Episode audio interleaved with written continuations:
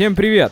24 выпуск, и мы сегодня возвращаемся спустя 17 выпусков к теме Kotlin. Но не просто так, потому что в предстоящем будущем релиз 1.1, и с нами сегодня не один гость, который представляет Kotlin изнутри, а двое человек. И, пожалуй, давайте начнем с представления их. Сегодня у нас в прямом эфире из постоянных участников Саша, Саш, ты тут? Саша Ефременков.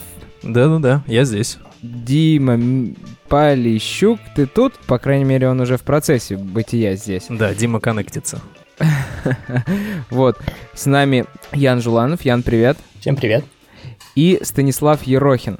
Привет. Привет. Сотрудники компании JetBrains. Сегодня давайте начнем сразу с горяченького, Саш, или все-таки пойдем по новостям? Что у нас там есть новости? Э, да, новостей несколько есть, но имеет ли смысл? Я думаю, стоит сначала по- потрясти гостей. Давай их отложим. Да, да, давай отложим. Конечно, конечно.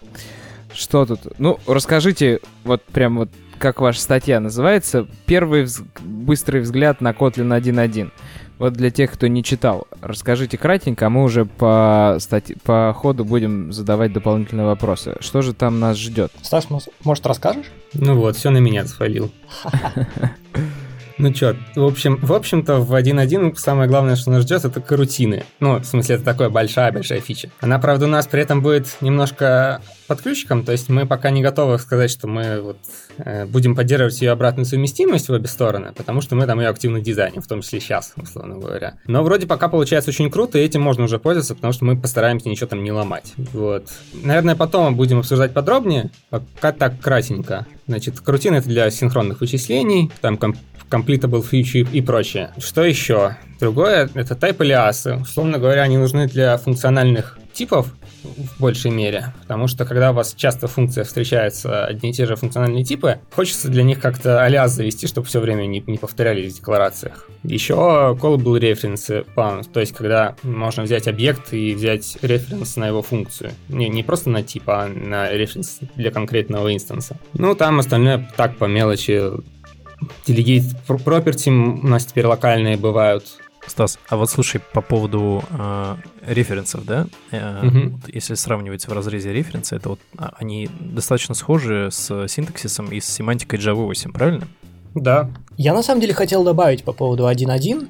То есть, если даже не говорить про вот большие фичи вроде э, э, вроде тех, кто, э, про которые рассказал Стас, у нас в 1.1 очень э, сильно поменялись фичи всякие маленькие. То есть, например, у нас стал тип э, property выводиться из геттера опционально. То есть можно не писать тип property. Вот. Не- несмотря на то, что это не такая уж и большая фича сама по себе, вот, она просто значительно э, уменьшает количество всякого мусора в коде, особенно если э, тип этой property очевиден. Например, э, какое-то другое изменение, это у нас э, теперь внутри лямбды автоматически пары могут раскладываться на, например, два элемента и вообще э, любые, например, дата-классы или, в принципе, классы с э, определенными компонент-функциями. Вот. Например, э, каких-то других из других фичей. Например, у нас, если какое-то значение не используется, то есть если у нас есть destruction decoration, так называемый, если какие-то значения из него не используются, вот. Раньше необходимо было придумать для них какие-то имена, сейчас мы можем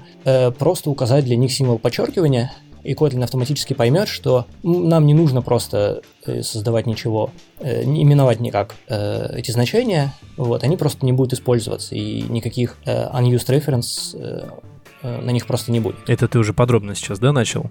Ну, я просто начал с некоторых маленьких штук, которые, в общем, наверное, не меняют больш... сильно э, картины в целом, Мгм. но из-за которых просто написание кода становится более приятным для пользователя. Ну да, я понимаю. Я имею в виду, мы знаешь, как смотри хотели? Мы хотели сначала обсудить то- те шоу-ноты, которые будут так просто по верхам, да, а потом Мгм. за- зайти в каждый из них и так достаточно глубоко и основательно уже понять, что происходит, как это работает э, и как это представляется там, например, э, уже в байт-коде. Вот. Ну А, да, можно и так. Да, вот просто чтобы э, те, кто вообще не знает по поводу того, ш- как- какие фичи добавляются у нас в язык э, в 1.1, э, мы просто сейчас вот по, вершкам и пробежимся. А Ты остановился, насколько я понимаю, на каком из пунктов если смотреть в шоу-нот, в шоу-нот, в смысле, в, в релиз-ноты на 1.1. Так, честно говоря, вот пост, который имеется в виду это First, э, First Glimpse, Да-да-да. вот там на самом деле этого нету, поскольку нет, мгм. некоторые из фичей у нас размазаны по постам. То есть это на самом деле фичи, которые у нас были только в самом-самом первом э, Япе 1.1.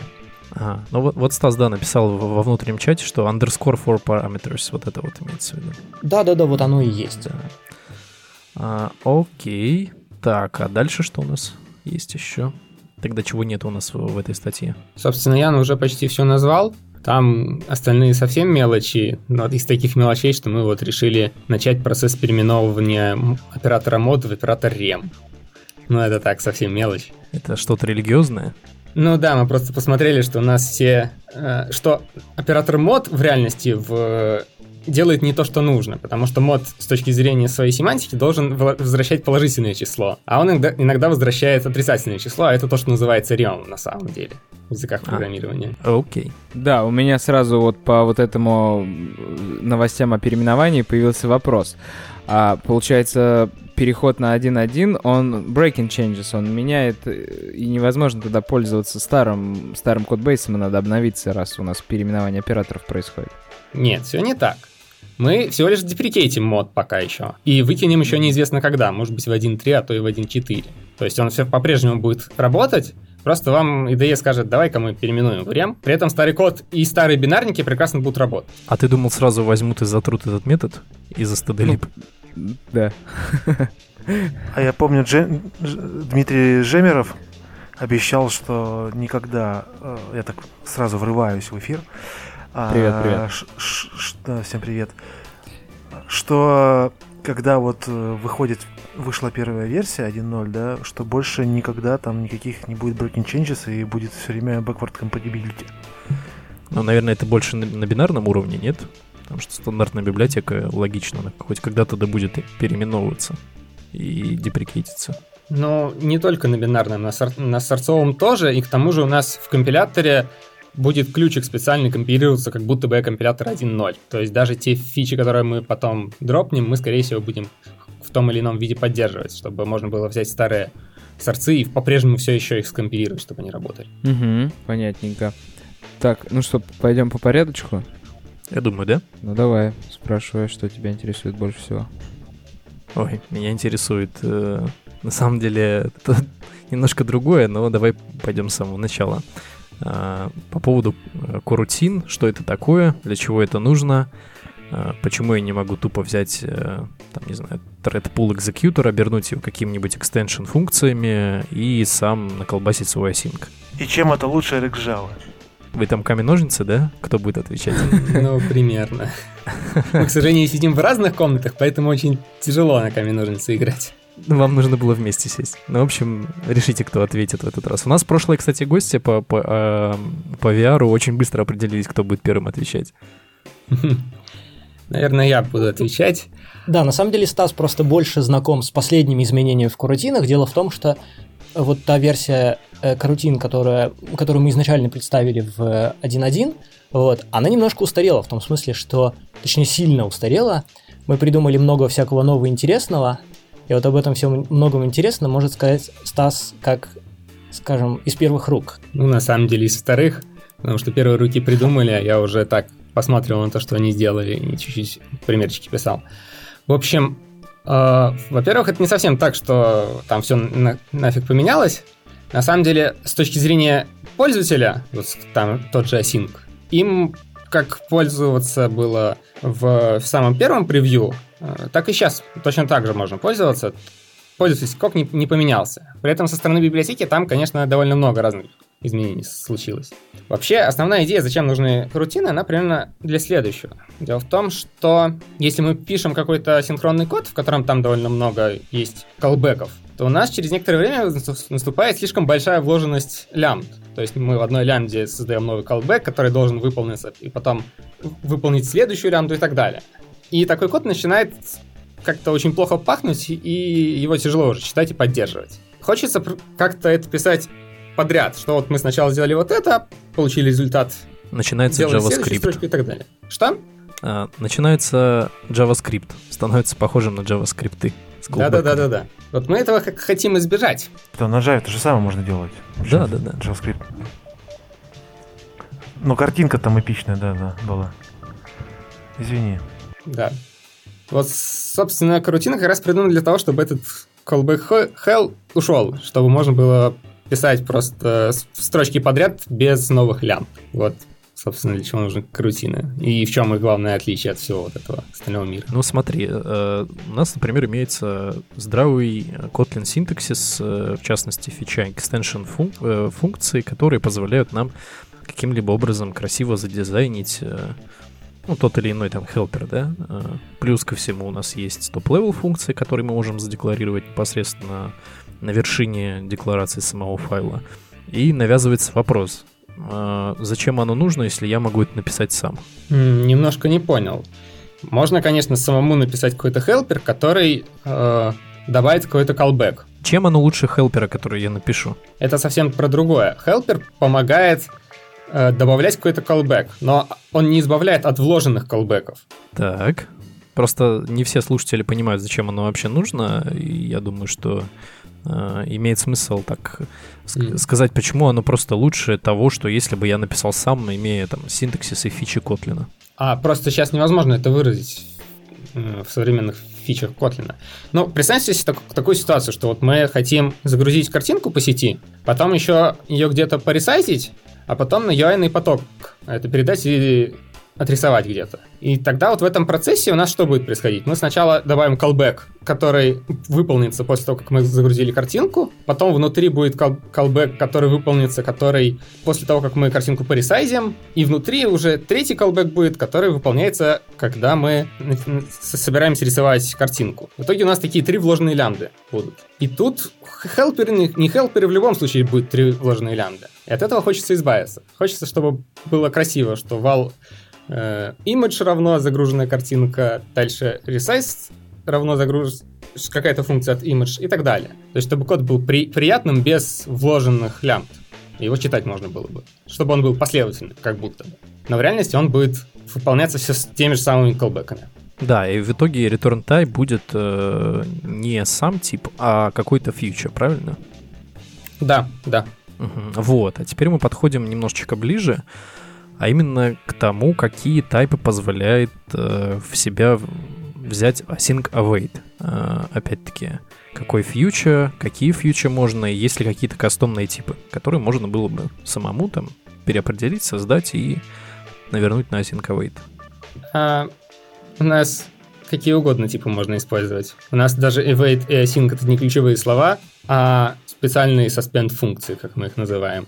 Они просто помечены специальным модификатором. При этом типы, которые вы используете... Как функция называется? Suspend? Suspend, да. Угу. Но это на уровне компилятора, то есть это обрабатывается. То есть я могу сам написать такую suspend функцию или нет? Да, да, можете. Да? Да. Но это в 1.1, да? Или в да, естественно. Тоже? Это мы только uh-huh. сейчас про 1.1 говорим. Ну, то есть, по сути, сейчас мы говорим немножко о другом, да? То есть мы уже не про корутины говорим, а сейчас про suspend функции, да? И, соответственно, я просто не слышал ничего нет, я слышал про это, но я почему-то думал, что это как бы какое-то свойство именно для языка, там как-то плагина, а то есть я могу сам определять, да, и получается у меня будут свои такие как бы псевдоключевые слова. А вот для слушателей что такое suspend функции? А, грубо говоря, вот есть функция async, и внутри есть, нее есть функция await. Так вот, await — это suspend функция, то есть это такой вызов, который как бы засыпает ну, в месте вызова этой функции у нас исполнение как бы засыпает на некоторое время, пока там что-то не случится другое. Имеется в виду тред, тред засыпает, да?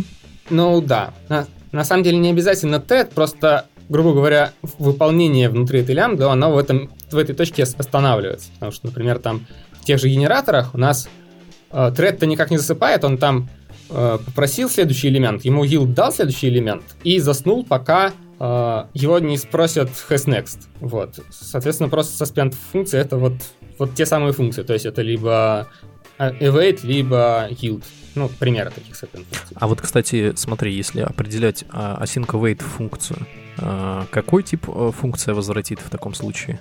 А, это уже на ваше усмотрение. То есть вы можете какой угодно тип возвращать. Ну, то есть можно написать там библиотеку для completable future, можно возвращать там свой, свой какой-то тип, который, на который можно подписываться. А вот, кстати, по поводу Completable Future, э, кто не знает, э, есть такая особенность, конечно, в Java это все очень хорошо. Java 8 появилась уже как э, три года, но в Android она пришла достаточно недавно, поэтому Completable Future, к сожалению, доступен вот буквально только с, с таких версий API с последних, вот, в частности 24. Вот, поэтому с Completable Future не получится, к сожалению. Да-да, еще будет хорошо, если ты расскажешь, что такое Completable Future, потому что все подразрабатывают под Android, а не под большую Java, и многие не интересовались. Ну, так, для усмирения и любопытства. Это по, семантике своей исполнения несколько похожий функционал на Async Await, но а, с большой поправкой но в сторону того, что это все обвязано колбеками. Есть определенный там а, фича task, который ты там исполняешь, и ты накидываешь там вот в эту вот э, очередь тасков э, свои задачи, и потом вешаешь на этот фича task callback с, функ- с двумя функциями, которые э, имеют в себе семантику on success и on error, соответственно. Вот. На этот, на этот completable feature можно повесить определенный экзекьютор, который тебе необходим. Вот. И таким образом Э, не использовать, например, те же самые, допустим, там какие-то обычные голые треды, либо не использовать э, э, всеми любимый в кавычках. Что имеется в виду? Task? Async Task и... Лодеры. Да, и лодры. И... Нет, да... на самом деле, если говорить про э, вот вещи нашей карутины Completable Future, это на самом деле вещи из несколько двух разных миров. То есть Completable Future чего делает? она фактически позволяет... Э, Асинхронно э, завершить таску. Да, когда закончилось да, когда закончилось выполнение таска. Да, и пол получить э, результат или получить ошибку, соответственно, через callback. Да, у нас на самом деле поведение с, именно с фьючер не связано. То есть, на самом деле, если мы представим какой-нибудь абстрактный код, Например, тот же, та же загрузка картинки. Например, у нас есть загрузка картинки, угу. потом после загрузки картинки нам необходимо ее поресайзить, а после поресайзинга нам необходимо ее показать. И мы получили фактически три кусочка кода, которые связаны... Три стейджа, можно даже сказать. Да, фактически три стейджа, которые связаны между собой вот э, совершенно напрямую. Вот. Понятно, что это можно сделать через Completable Future, и как угодно вообще можно это сделать. Вот. Но Э, то, что мы сделали в Kotlin, оно на самом деле предо- представляет э, предоставляет возможность это сделать не через э, callback, то есть у нас есть фактически callback от первого результата, callback от второго результата, потом еще что-то, еще что-то. Таких кусочков у нас может быть очень много. И, собственно, в RxJava такая же ситуация. Единственное, что там не callback hell, конечно, а там, скажем так, delegate hell может быть. Я не знаю, как это называть. Вот. Я бы сказал еще метод reference hell для Java 8. Ну да. Вот. У нас на самом деле это выглядит просто как, э, скажем, условно говоря, загрузка картинки, потом, значит, пере, э, перересайзинг картинки и потом показывание картинки, оно выглядит просто в одном блоке кода. Вот, то есть э, фактически вот эту машину состояний, про которую я рассказал, то есть фактически вот эти три состояния, которые мы связываем в Java, э, колбеками, в нашем случае э, вот эту машину состояний за нас реализован компилятор. То есть она находится внутри Kotlin компилятора, это то, что мы сделали. Вот. А то, что может написать пользователь, это он может написать совершенно разные реализации осинков. То есть, э, очевидно, мы будем предоставлять какую-то реализацию осинков, видимо, или в StudLib, или где-то в очень базовой библиотеке. Вот. Но понятно, что если кто-то захочет использовать, э, я не знаю, наш э, механизм для работы с аккой, например, вдруг, или если кто-то захочет написать э, специ- специальную реализацию для Android, возможно, мы даже ее сделаем, и, возможно, даже она будет кусочком Анко, вот, э, которая будет, например, хандлить состояние Activity, почему бы нет, э, то, в принципе, это тоже можно сделать. Компилятор предоставляет совершенно общую э, функцию, это стоит машина. То, что с ней сделать, э, решает пользователь. А вот смотри, э, я вот посмотрел сейчас, вот, э, скину в общий э, чатик нашего подкаста, репозиторий, в котором, собственно, имплементация Kotlin Coroutine, собственно, сама и реализована по поводу того, какие экземплы можно, да, написать, вот в частности здесь вот. Здесь, собственно, и представлены, да, все основные такие э, use cases, которые можно взять и заимплементировать у себя в проекте. Это для тех, кто хочет посмотреть, как, как он может применить э, async await для себя э, с точки зрения каких-либо use cases. Ну, собственно, у меня вопрос, как бы, вам не кажется, что интерфейс, вот вы сказали, что в RxJava там ну, метод reference в hell, там, да, там куча хеллов, но вот э, работа в как, ну, более, скажем, филигранная. Нет, ты можешь более филигранно использовать ну, то есть, как бы для того, чтобы тебе, вот смотрите, у меня вот э, реальный кейс, вот у меня даже хорошо на сервере там, да, или в андроиде, у меня есть какой-нибудь priority queue, priority task queue и какой-нибудь там IO task queue, да. Я специально говорю шедулер. Вот. И, соответственно, мне нужно будет как-то иметь два, две реализации async await, вот, просто в RxJava это решается очень просто, да, ты, у тебя два разных шедулера, ты как бы жонглируешь ими, как, тебе, как тебе удобно. Э, запускаешь там, запускаешь, ну, и это и на Injection ложится очень хорошо, можно хорошо как бы архитектуру конфигом задавать, то вот с async, с async тут возникает как бы, ну, из-за синтаксических проблем, особенностей, да, проблема. То есть, то, получается, нужно, чтобы то, что мне нужно сделать, то, что у меня болит, мне нужно написать свою suspend функцию, да, и тогда э, мой узел развяжется. Или как? Вот, прокомментируйте, пожалуйста. Не, не уверен, что я хорошо понял вопрос. Ну, ну просто не, не, не, но не очень удобная штука ну, получается, когда тебе нужно, когда тебе нужно что-то больше, чем только, например, там, классическая дефолтная реализация под Android которая, например, вот там какой-то парень сделал, я не помню, как его зовут.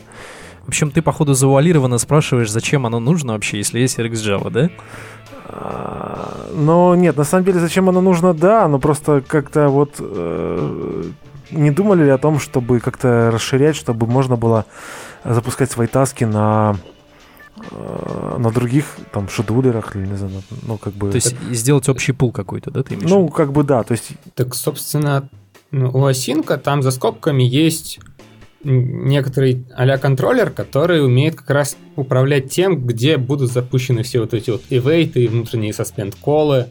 И, в общем, этим всем можно управлять. То есть это вопрос того, как автор библиотеки пожелает нужным предоставить управление. Ну или можно самому написать какую-то библиотеку или кастомизировать ее.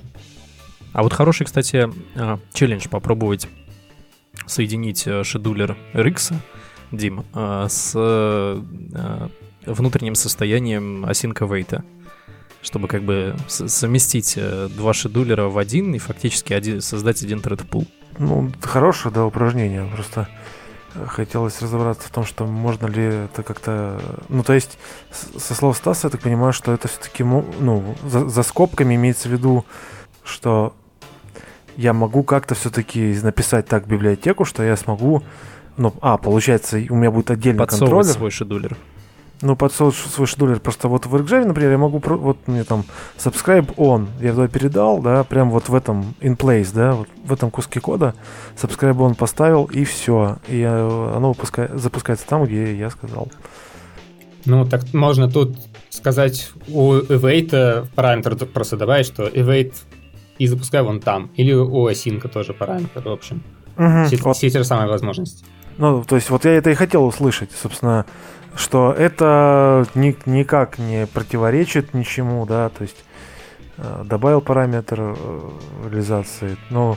Да, более того, можно extension функцию свою написать, которая будет оборачивать тот await, который библиотечный. Сколько угодно. Следующий вопрос э, интересует несколько больше того, что находится под капотом. Да, у extension функций э, у него в любом случае by default э, существует какой-то thread pool, э, в который эти таски сыпятся, правильно? Нет, опять же, это детали библиотеки. То есть, если автор библиотеки создал какой-то thread он может создать его даже глобальный на приложение, почему бы нет? Э, Ян, а меня име... я имею в виду в std-lib, вот прям взял вот его из коробки осинковой, и ты прям вот в std-lib. Какая у него внутри имплементация? Она на своем каком-то thread правильно? Стас, там, может быть, ты поподробнее расскажешь? Э, у нас сейчас в библиотеке нету стандартной реализации, потому что мы считаем, что она не должна быть включена в язык. Потому что в случае 8 Java вам нужны там completable feature, э, в случае Android что-то другое, потому что там их просто нету. И пусть все разбираются на месте и подключают нужную библиотеку для конкретного места. Ну, то есть то, то, с чем вам нужно взаимодействовать, ту библиотеку вы подключаете. Вот, да, вот это было интересно. То есть by default имплементации нету, ты можешь сам подложить определенный какой-то а, свой скеджулер, который там будет а, эти таски как, каким-то образом разруливать. Вот у нас тут слушатель спрашивает, Константин, так вот, собственно, я так понимаю, про мой вопрос, да, который вот я задавал, вот уточнение. Так вот, вопрос приключений на лету, он говорит, чтобы часть э, эвейта в одном, а часть в другом, внутри одного осин, осинка потоков он имеет в виду в одном потоке, а часть это в другом потоке. Ну да. Ну да. или шедулере. Говорили, что можно же. Называть. Да, да, ну, сказали, что можно следующее. Можно, если первый ивейт в одном потоке, второй ивейт в другом потоке. Внутри одного ивейта это как немножко странно, потому что там нет как бы точки, в которой мы прерываемся. Непонятно, где остановиться и переключиться на другой поток. Не-не, он как раз спрашивает внутри одного осинка несколько ивейтов в одном, несколько ивейтов в другом. Ну, то есть, да, можно. Это запросто, да. Да, ну круто, да. Угу. Это мы хотели услышать. Вот именно интересуют такие внутренности, которые, с помощью которых понимаешь, как, как внутри стандартная имплементация работает. По поводу того, что, что под ним внутри by default, там типа если какой-то шедулер, мы прояснили. Это хорошо. А вот по поводу тайп алиасов, да, давайте дальше э, крутанемся. Я думаю, корутины никому не интересно уже? Все уже обсудили? Или что-нибудь еще есть рассказать? А мне можно не про тайп а тут просто про это ничего не написано. Вот э, вопрос от меня такой. А что с лайты нет? То он остается все-таки, да? А, да, почему его нужно убирать? А я просто помню разговоры про то, что, блин, это такое неудачное решение, лайты нет, что с ним делать. Вот взяли, придумали костыль. Ну, мы на него смотрели долго-долго и поняли, что ничего лучше не придумать. И, скорее всего, со стороны Reflection у нас появится некоторая поддержка просто проверки того, что вот это поле уже проинитилизировано или еще нет. Не, на, на самом деле оно уродливое, но удобное. То есть вот так вот. Нет, то есть придумали мы на, на самом деле для весьма специфических целей, э, скажем, в андроиде или вообще не в андроиде, есть всякие инжекторы, которые очень хотят заинжектить именно филды. Вот. И они требуют вот этого от нас. Э, и дело в том, что если библиотека уверена, что она заинжектит что-то в этот филд, то оно никогда налом не будет. Вот. Если оно в какой-то... Э, если оно почему-то стало null, то это очень критическая ситуация. Вот. Это значит, что у нас не работает инжектор. И, собственно, для вот этих целей примерно и был придуман Lightning. Понятно, что у него есть всякие разные э, способы применения, вот. Но в тот момент это был вот э, самый, наверное, самый, наверное, популярный способ применения. И понятно, что если его использовать просто в приложении для того, чтобы хранить внутри класса какие-то данные, которые теоретически могут стать null, то понятно, что пользователь стреляет себе в ногу. А вот сразу тогда, знаешь, э, я, извини, перебью, наклевывается вопрос. Mm-hmm. У вас э, со стороны лента есть какая-то адванснутая проверка того, инициализируется ли вообще эта переменная или нет? Пока, насколько я помню, такой проверки нету. Вот, имеется в виду в, в инспекшенах VDE, видимо, да? Ну, я бы сказал бы даже не в инспекшенах VDE, а э, непосредственно а, в, в, в, в ленте в самом. Ну, или да, либо на compile тайме. Суть, суть особо не меняется, просто чтобы предупредить юзера, что, мол, у тебя есть лейтенит, и ты его как бы не проинициализировал, сейчас ты сам себе злобный Буратино. Ну, возможно, это хорошая идея, но пока у нас такой проверки нету. Наверное, надо может быть, подумать, как бы можно было бы ее сделать, чтобы, с одной стороны, не сильно ущемлять права пользователей, вот, с другой стороны, дать им удобное средство поиска проблем. В продолжение темы про карутины, собственно, дальше Константин, собственно, интересуется, что а какие есть, э, я перефразирую немножко, какие есть реализации готовы под Android для карутин? Что скажете? Ну, вот э, касательно под Android карутин я видел реализации только одна, которая была на гитхабе, вот, она как-то завирусилась немножечко в Твиттере. Вот пока мы ничего своего не писали, ну, у нас есть такие планы, вот. И да, ну, теоретически у нас еще до выхода 1.1 есть некоторое время, чтобы успеть. Вот, я надеюсь, что мы что-то такое подготовим. Да, я еще добавлю, что мы здесь активно меняли дизайн, поэтому мы сами не очень хотели стартовать, активно разрабатывать библиотеки, потому что было непонятно, а что там вообще можно будет и как это все будет выглядеть. Вот сейчас уже фин... мы более-менее финализировали дизайн. Еще вот вскоре вы... выпустится M04, в котором можно будет посмотреть, что вот все, те рутины, которые будут там, они практически в таком виде и пойдут в релиз 1.1. Угу. А вот тут Константин говорит по поводу того, что когда мы делаем inspection, э, э, inversion of control, мы расставляем везде лейтениты. Вообще есть альтернативная имплементация injection через конструктор, поэтому от лейтенитов таким образом можно избавиться. Ну, на самом деле, от лейтенитов в андроиде сложно избавиться, например, в activity и фрагментах, потому что конструкторы именно, должны именно, быть дефолтные да. и пустые. Вот. Но в каких-то кастомных классах, конечно. А, ну, если говорить по поводу каких-то модулей, в которые ты инжектишь какие-то другие там компоненты, и тебе необходимо их получить, ты их можешь получить через конструктор. Понятно, что да, в инстансах Activity и либо, либо через инстансы фрагмента это получить by default не получится, но так или иначе это можно нивелировать тем, что всю, всю логику перенести вот в компоненты. Естественно, логично, один рутовый какой-то компонент, он будет там Э, крутиться на инжекте и на лейтените мимо конструктора, но это допустимое зло, можно сказать. Да, инжект через конструктор это самая правильная вещь, наверное, что можно придумать в Java. Ага. Но только замечу, что если у вас есть циклические зависимости между компонентами, то вот через конструктор просто не хватит. У вас, вас будет ваш лид бить по рукам, если у вас есть зависимости циклические. Но у нас в Kotlin они есть направо и налево, и от этого никак не избавиться. Я думаю, что это отличается от обычного промышленного э, кода с, со списками и с э, авторизацией и регистрацией, поэтому это допустимо. Обычный промышленный код. Тут опять вопрос из чатика. Мы ушли немножко от тайполиасов, но сейчас вернемся к ним. Э, последний, наверное, вопрос, собственно. Спросите Стаса про константы. Не, константы не используйте. Что имелось в виду?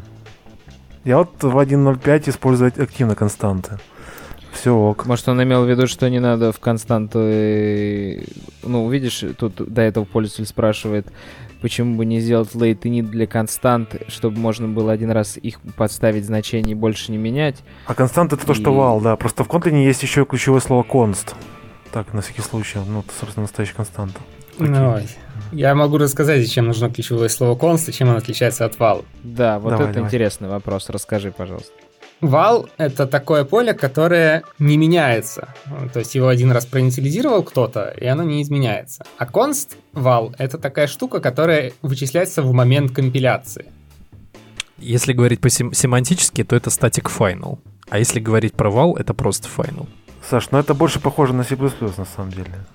Это даже... Си... Нет, это сильнее, чем static final на самом деле, потому что это такая вещь, которую вы можете э, использовать внутри параметра аннотаций. Так, подожди, ну и static final ты тоже можешь использовать в параметрах аннотаций. Ну да, окей, ладно, там еще плюс тип просто проверяется специально, да.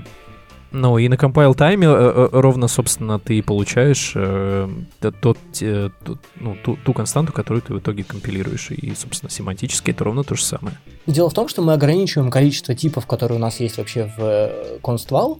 То есть у нас там есть только примитивные типы и string. Фактически это то, что разрешено у нас для аннотации. И вообще, что разрешено в Java для аннотаций.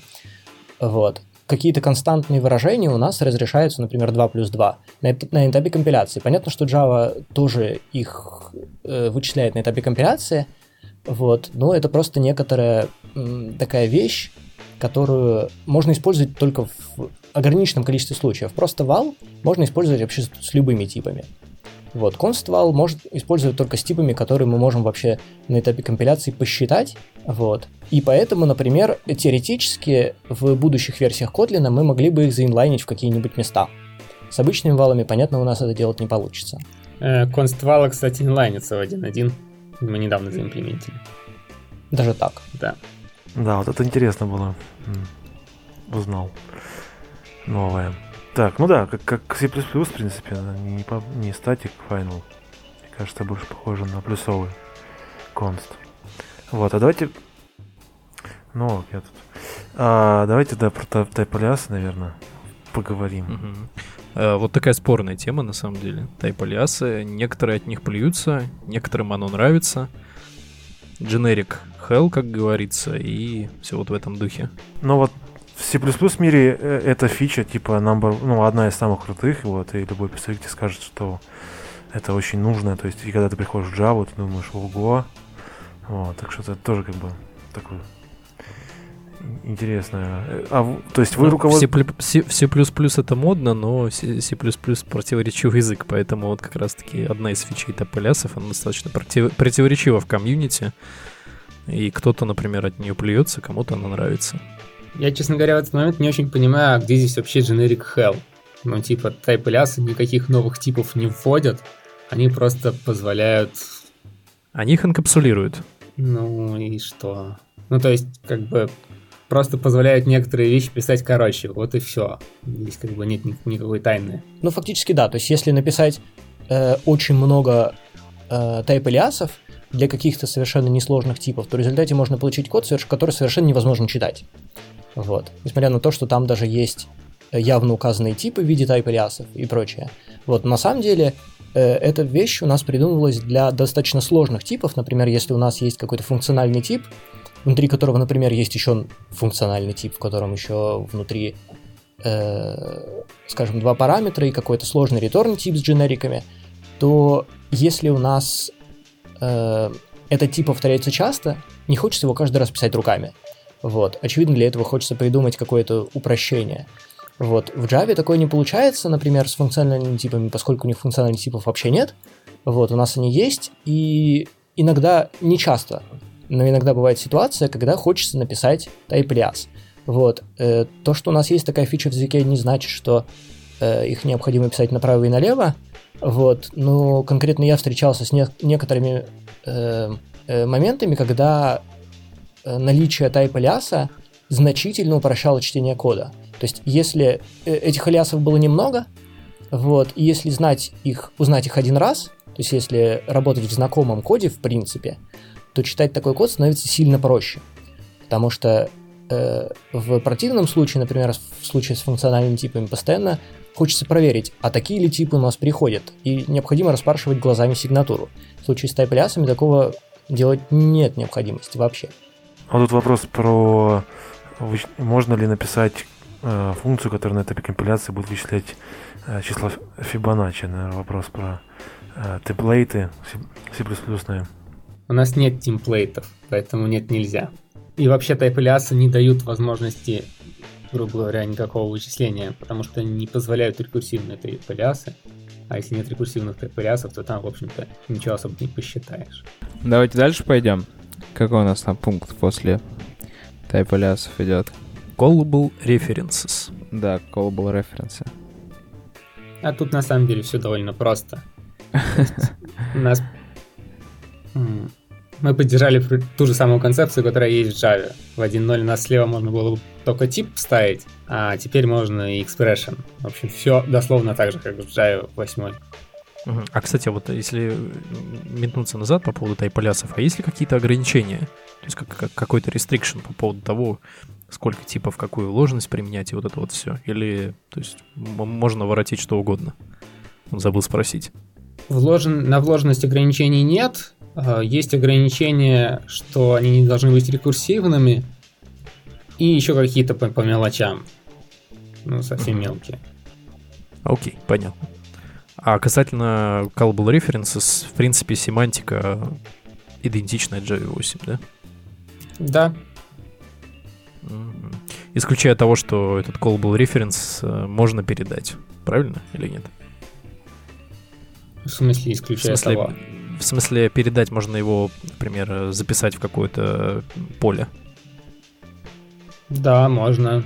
Угу, вот, то есть просто в Java 8 по семантике присвоить к переменной. Я прям сходу что-то понял, что не посмотрел на это место в Java. Точнее, когда-то смотрел, а сейчас не помню. Ну, наверное, да. Да, у нас для них специальный тип заведен, э, к function. И неспроста, наверное. Ну да, там есть куча дополнительных способов, типа узнать после этого по этому объекту имя функции, вот это все. В общем, это на самом деле полноценный reflection объект.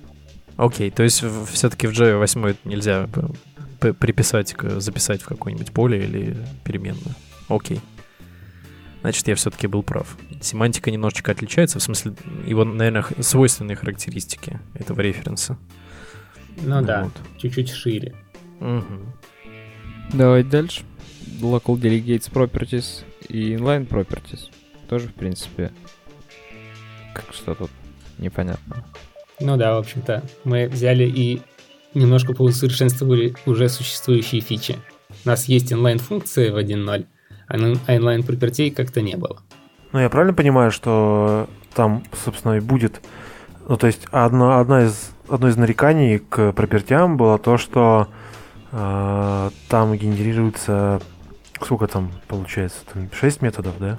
Да, достаточно большое количество методов. Ага. Вот. И, соответственно, если я заинлайню себе а, property, то эта проблема с DEX Overflow у меня будет решена.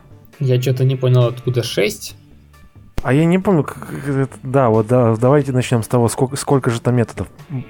Мне кажется, что у property, если оно val, это будет один геттер публичный, плюс, возможно, backend. А в случае, если var, ну, два, getter и setter. Вроде там не должно быть ничего лишнего. Ну, конечно, в случае, если у нас там нет бриджей, но они как бы есть всегда и там...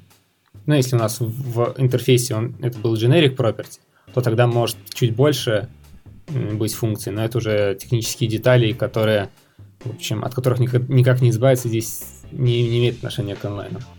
И в Java такие же проблемы тоже есть. Ну, просто в Android эта проблема стоит достаточно остро. У нас есть просто DEX Limit, который ограничен э, интовым э, максимумом, поэтому вот как раз-таки такие нюансы, специфика нам достаточно интересна. Вот. И мы периодически будем спрашивать, сколько оно методов после compile тайма. В общем, обычно весит э, один метод, если это вал. Но, соответственно, если inline property, то тогда можно сделать ноль. Если после этого прогардом пройтись, который выпилит. Поскольку это этот геттер не будет использован, он его выпилит. Угу. То есть вот так вот. Да, отлично, берем. Это прям фича хорошая. Там же также пометочка, что также inlining property accessor появился в заметке о local delegates properties и inline properties.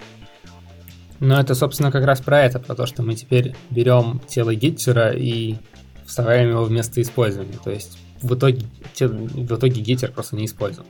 Ну, иначе непонятно, что вообще означает фраза inline properties если они всегда генерируются как getter плюс, возможно, setter, то что, что там еще инлайнить, кроме как getter? Но в итоге получается прямое обращение к объекту. Ну, либо прямое обращение к объекту, если у вас есть backend либо вы там внутри какую-то логику пишете, скажем, если это exception в property, то тогда у вас там какая-то хитрая логика, которая обращается уже напрямую к тому объекту, для которого пишется extension, и там что-то с ним проворачивает. И вот это что-то там проворачивает, оно уже в тело вместо использования вставляется. Ага, окей. А, я просто немножко поясню.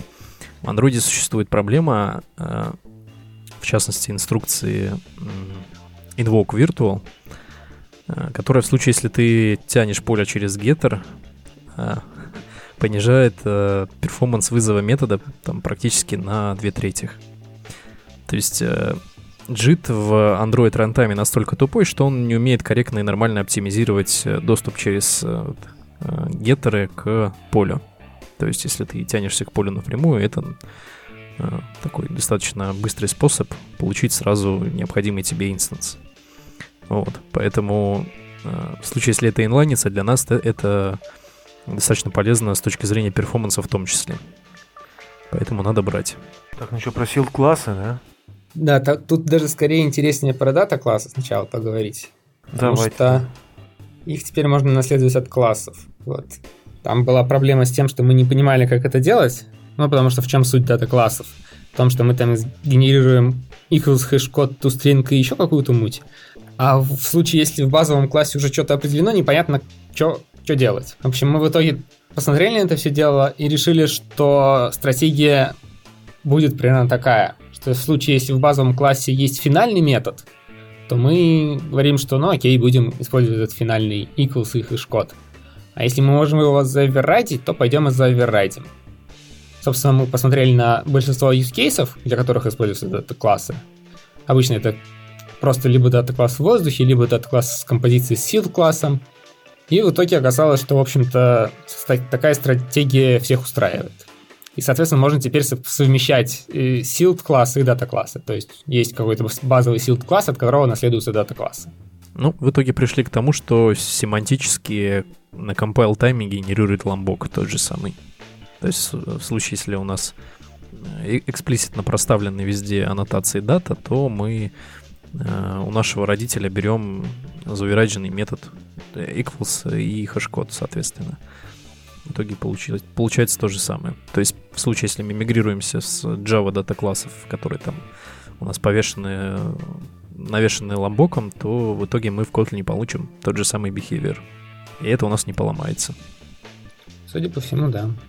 Угу. Просто ламбок э, в случае, если мы вешаем аннотацию на только лишь child, то в родительском классе ничего у нас не кода генерируется.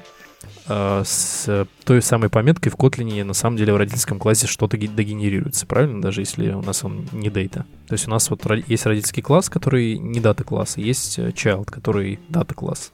И в случае, если мы э, нашим чайлдом экстендимся от родительского класса, мы получаем в родительском классе переопределенный equals и hashCode, если мы сами э, не переопределили, правильно?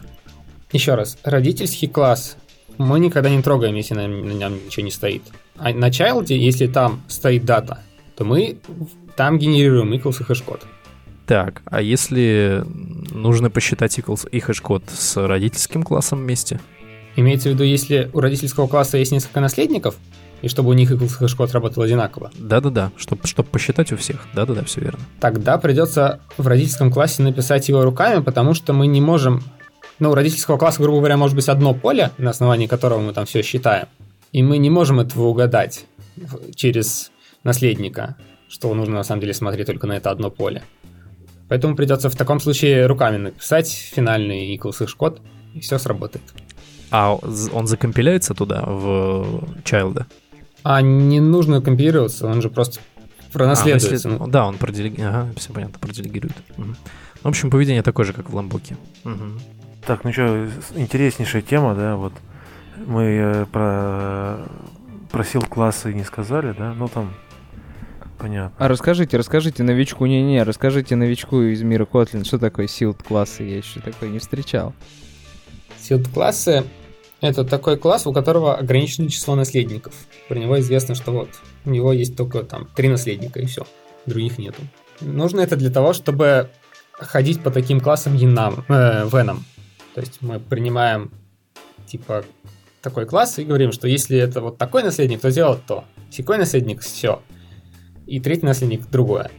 И нам компилятор в этот момент говорит, что окей, я знаю, что у тебя этот when, у него все ветки разобраны, другого поведения не может быть. Поэтому такой when, он может, может считаться expression, например.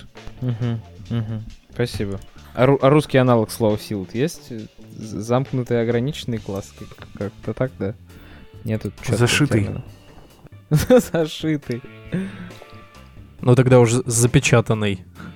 Ну, скорее запечатанный, да. Еще в 1.1 там появилось усовершенствование небольшое, что теперь можно наследников sealed класса писать на топ-левеле в том же файле. Вот, это иногда удобно, если у вас какая-то сложная э, иерархия наследования sealed классов, скажем. Есть первый sealed класс, у него внутри есть еще один sealed класс, у которого еще внутри есть sealed класс. В 1.0 вы должны были это все писать во вложенных классах, то есть все наследники должны быть написаны внутри sealed класса. В 1.1 мы это чуть-чуть ослабили.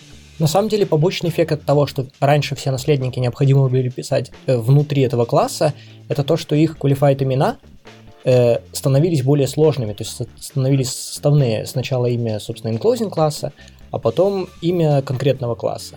Вот. Сейчас, поскольку они находятся на топ-левеле, вот, их э, гораздо удобнее использовать, в том смысле, что сразу можно писать как имя конкретного класса. Вот, потому что он просто лежит на top level е. Так, ну что, про scripting, да? Давайте воп- Про, вопрос. про scripting? М, Я думаю, про scripting там все еще достаточно сыро, нет? Ну, я пользовался, смотрел. Чем именно? Scripting ом. Ты прям, прям писал чистые скрипты? Ну, ну как не чистые скрипты. То есть... э, Или просто смотрел?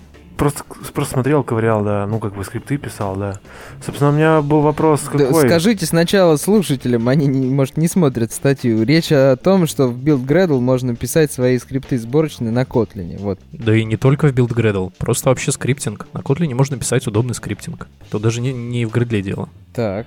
Ну, хорошо, а где, если не в Gradle, ну, применительно к Android разработке нам может, может понадобиться? Ты пишешь Python скрипты, также ты можешь написать Kotlin скрипт. Это ровно то же самое. Угу, угу. Ну, то есть это просто какой-то кусочек кода, который можно просто взять и выполнить.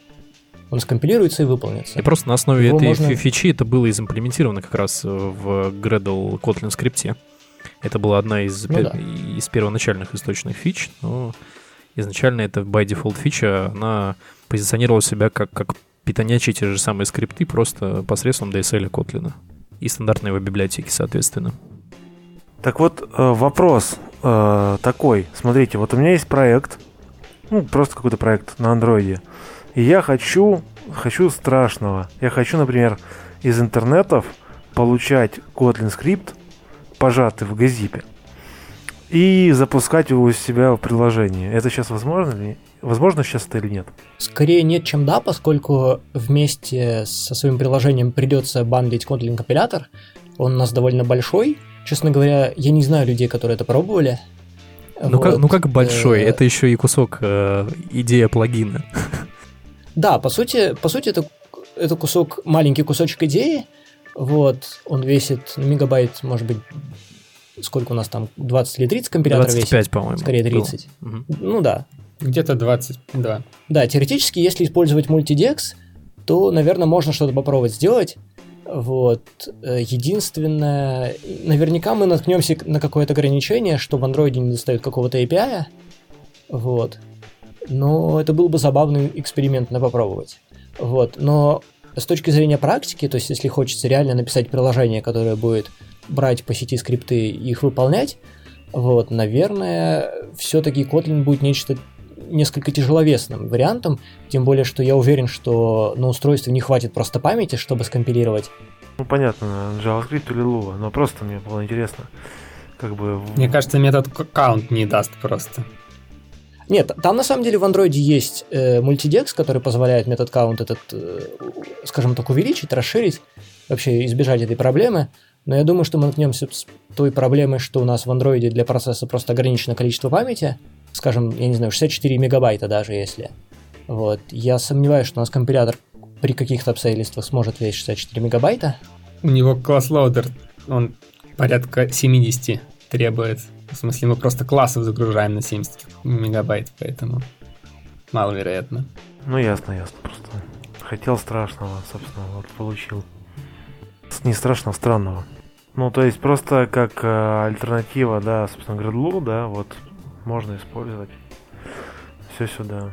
Ну, то есть на настольном компьютере такой проблемы со скриптингом вообще ну, нет. конечно. Если хочется написать какой-то, да, пр- просто какой-то скрипт, который, я не знаю, инициализирует базу данных локально у себя, чтобы потом ее можно было сразу использовать в андроиде, который генерирует какую-то там метадату для Android-приложения, который еще какие-то э, побочные действия выполняет, то в принципе это можно писать на Kotlin, вот, это удобно писать на Kotlin, Э, вот, я уже какое-то количество скриптов написал, и вроде как все хорошо работает.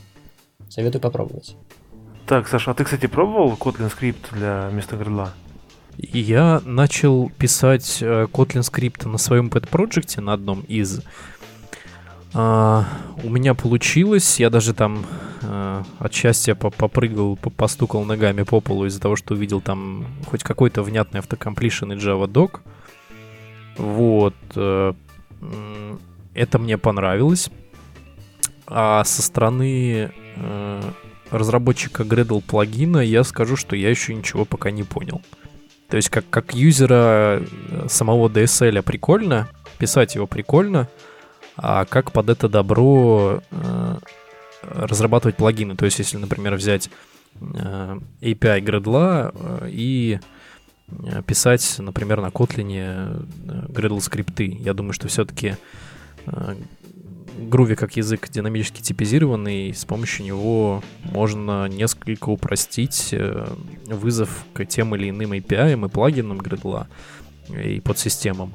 А с Kotlin все-таки в чистую писать плагины не, ну, получится не так кратко, потому что все-таки нужно будет подключать, наверное, библиотеки для работы с рефлекшеном, дополнительные dependency. Поэтому а, со стороны разработчика Gradle плагинов, наверное, там все немножечко печально.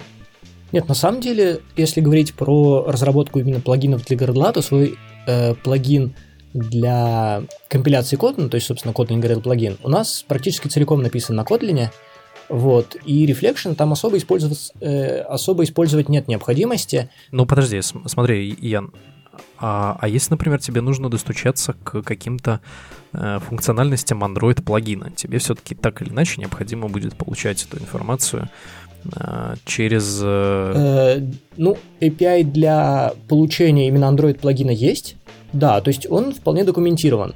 Э, там проблема есть на самом деле другая. Вот, дело в том, что э, Android команда очень любит рефакторить. Очень любит э, лом, ломать API, я знаю, да. Да. Я сам настрадался да. и съел не, од... не один кактус на этом. Угу. Да, у нас конкретно для Android есть такой специальный класс, вот, который целиком написан на грувях. Он небольшой, но в нем есть какое-то количество методов. Прокси, ну, типа, да, такой? 7 методов.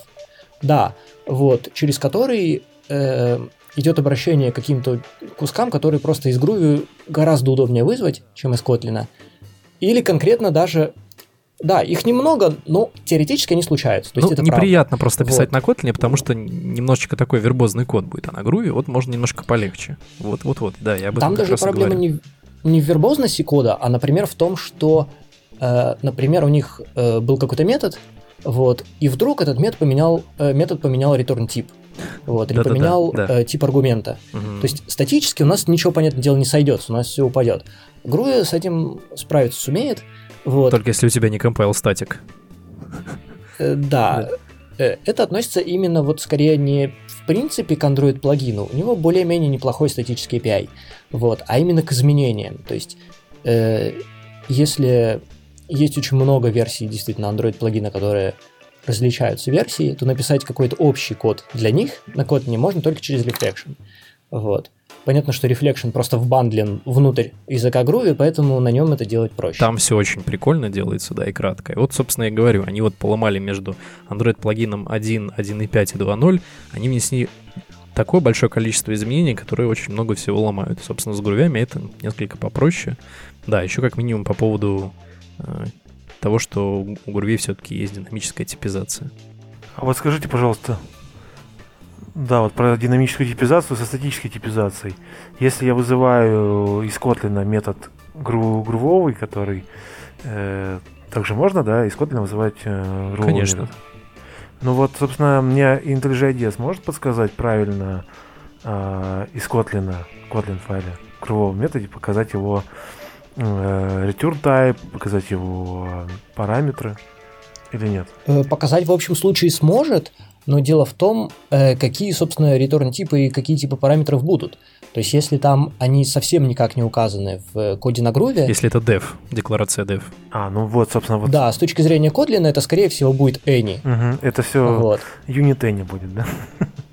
Да, то есть, как бы, ну, ну да, не ну... unit, но скорее any, да.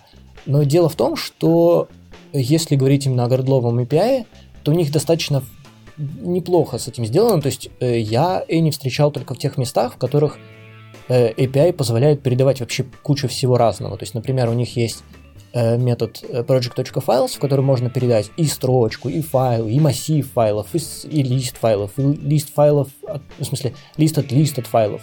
То есть, что туда только нельзя передать. Вот, понятно, что общий супертип у них Any, и ничего с этим не поделаешь.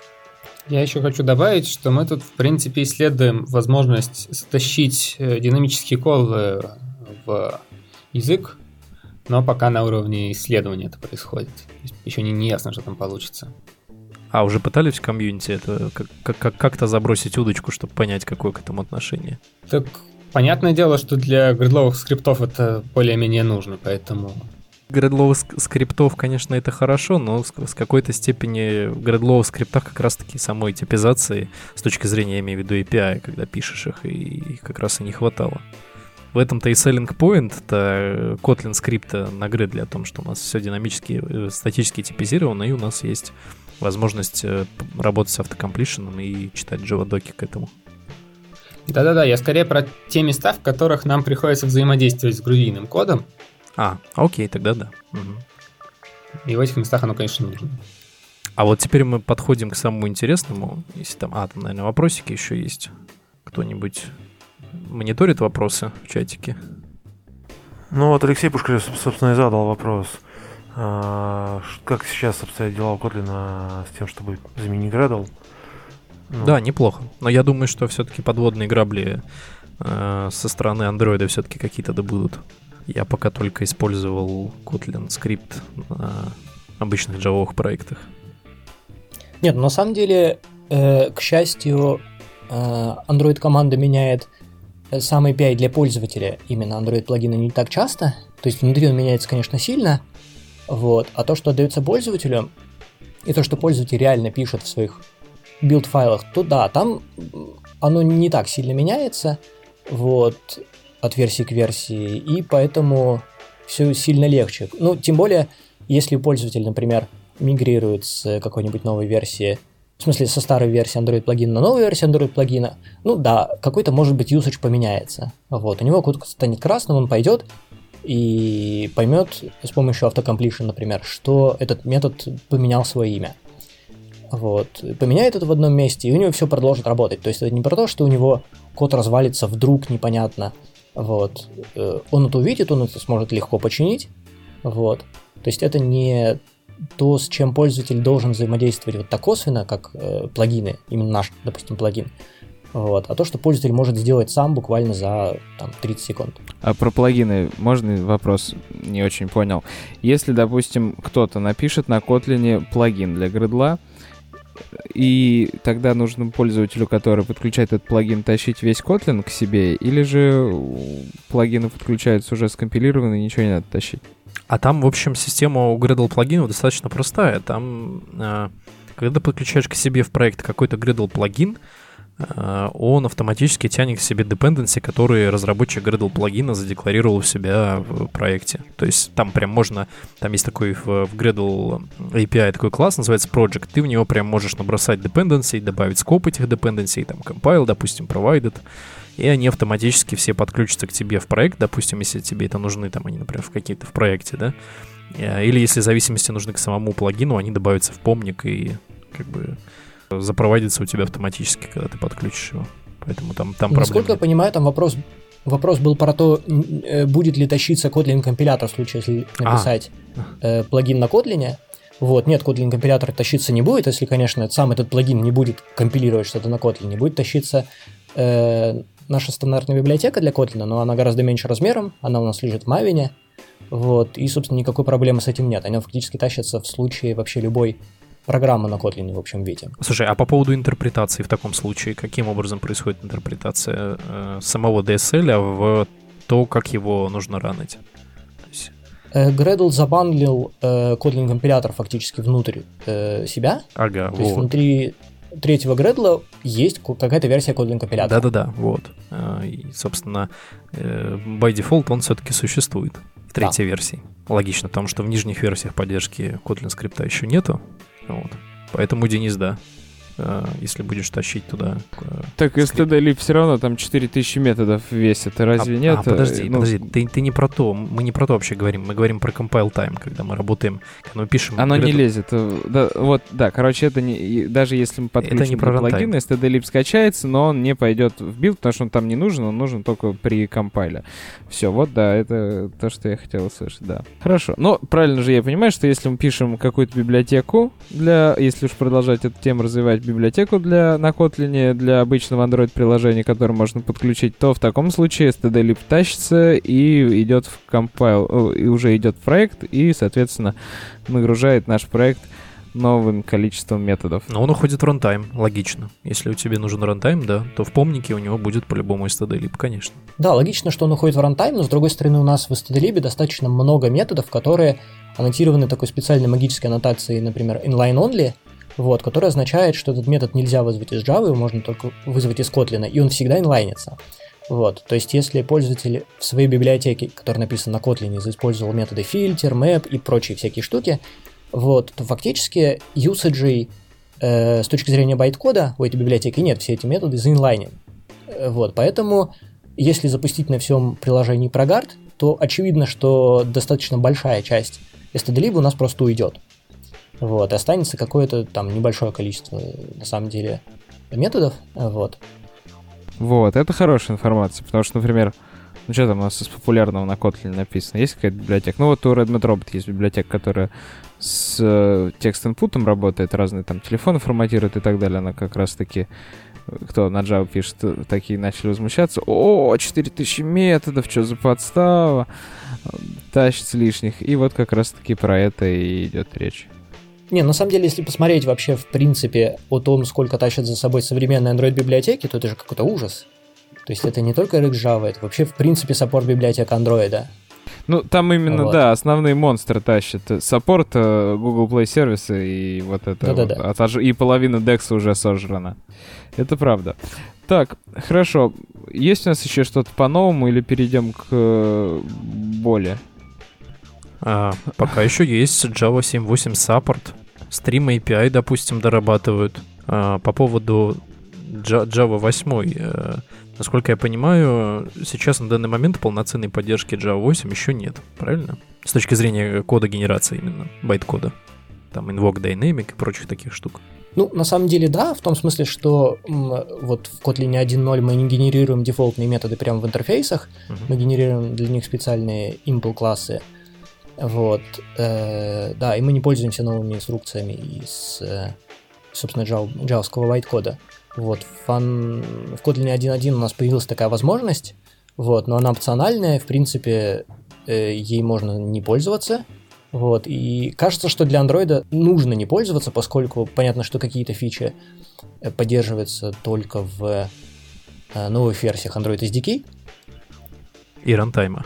Вот. Да, и рантайма, конечно. Ну, в смысле, да, SDK я имею в виду. То же самое, что рантайм, то есть на новых устройствах. Да, Стас? Да, на самом деле про дефолтные методы в интерфейсах мы все-таки их не будем генерировать э, даже в таргете 1.8, потому что там случилась проблема. Дело в том, что у нас есть такое, делеги... такое понятие, как делегирование, то есть когда мы имплементим интерфейс через делегирование. И там возникает проблема, что в случае, когда если в этот интерфейс добавляют дефолтный метод в Java, то после этого все разваливается. То есть там все начинает работать довольно странным образом. И для того, чтобы все это работало стабильным образом и предсказуемым, нам пришлось э, не генерировать дефолтные методы в интерфейсах, как делает это Java, даже в Target 1.8. Но зато мы вместо этого получаем всегда предсказуемую работу и стабильность. Вот. Тут важнее нужно сказать про другое, про то, что мы научились видеть Stream API, в общем-то, и дефолт, и вообще дефолтные методы в интерфейсах и из, из библиотеки Java, скажем. Угу. Вот, по поводу Stream API, вот это вот достаточно э, долгожданная фича в Java мире, в частности, потому что э, некоторым хочется как раз-таки иметь семантику Stream API, а не, допустим, э, того API, который имеется сейчас в Kotlin, в частности, для, для процессинга коллекций, да? Вот, и это такая долгожданная вещь. Вот. Очень да, полезная. собственно...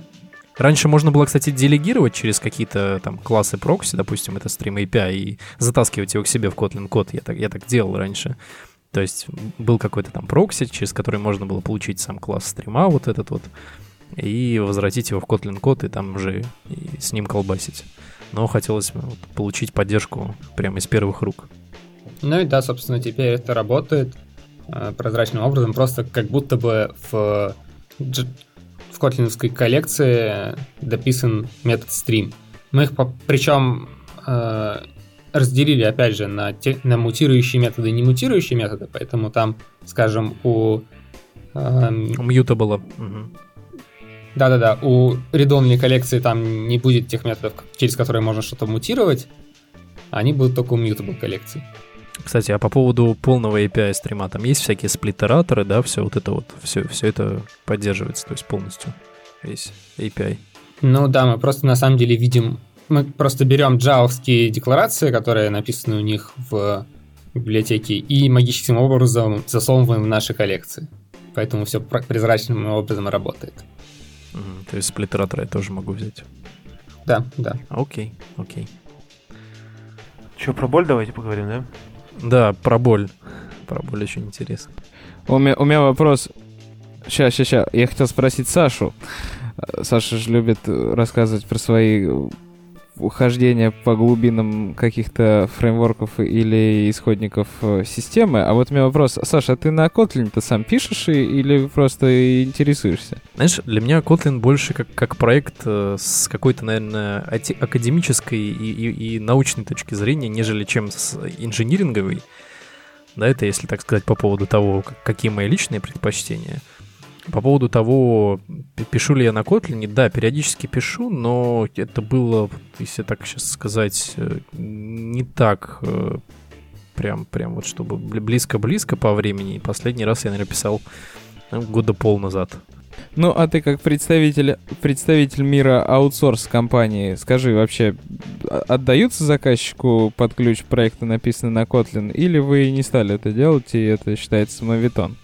Я пока пытался проталкивать, но не получилось. А по поводу того, сдаются или нет, ну, пока, пока стесняются, потому что есть еще некоторая неопределенность, как, как с точки зрения там версионирования, допустим, заказчик не доверяет его, допустим, смущает версия там 1 точка какая-то, да, пока еще язык достаточно, кажется, с их взгляда сырой, хотя там какие-то аргументы все равно не работают по поводу того, что там язык достаточно мачур, там, и то есть ему уже больше шести лет. Вот. Э, ну, вот такие вот все вещи, типа доказательств, и там в итоге, что из этого получается, могу сказать, что пока, пока не так активно, как хотелось бы. Э, это что касается прям вот моей, да, моего текущего места работы.